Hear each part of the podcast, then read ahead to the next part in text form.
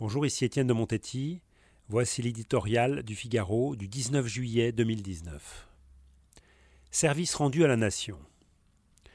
Le jour de gloire est passé. Dans la nuit du 15 avril dernier, le monde entier regardait avec admiration et reconnaissance les pompiers de Paris monter à l'assaut des flammes dans la charpente de Notre-Dame.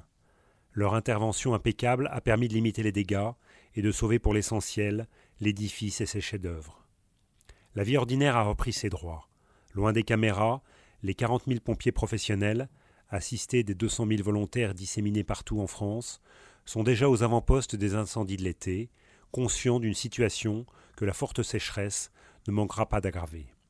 Mais aujourd'hui les héros sont fatigués, non pas tant par ces nuits sur le terrain à combattre le feu, à intervenir après un orage, à sauver de la noyade des imprudents, c'est leur mission, c'est leur devoir.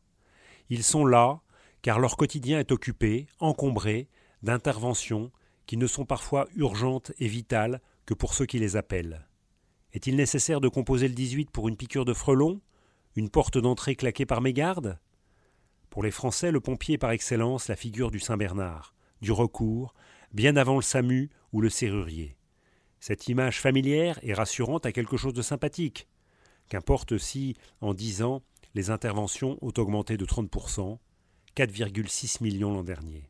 À l'ère de l'État nounou, le pompier est devenu l'homme à tout faire d'une société individualiste, impatiente, exigeant la satisfaction immédiate de ses besoins. Or, derrière l'image du valeureux soldat du feu, ne comptant ni ses heures ni son dévouement, il y a une réalité, ses conditions de travail et d'existence. Comme à ses homologues de l'armée ou de la police, la popularité ne suffit pas. Les pompiers demandent des moyens, la revalorisation de leurs primes de feu. Ils brandissent même un mot insolite dans leur bouche, lourd de menaces et qui traduit l'urgence, la grève. Pour tant de services rendus à la nation, dont on aura encore des exemples cet été, on ne doute pas que les pouvoirs publics prêteront une oreille attentive à leurs préoccupations.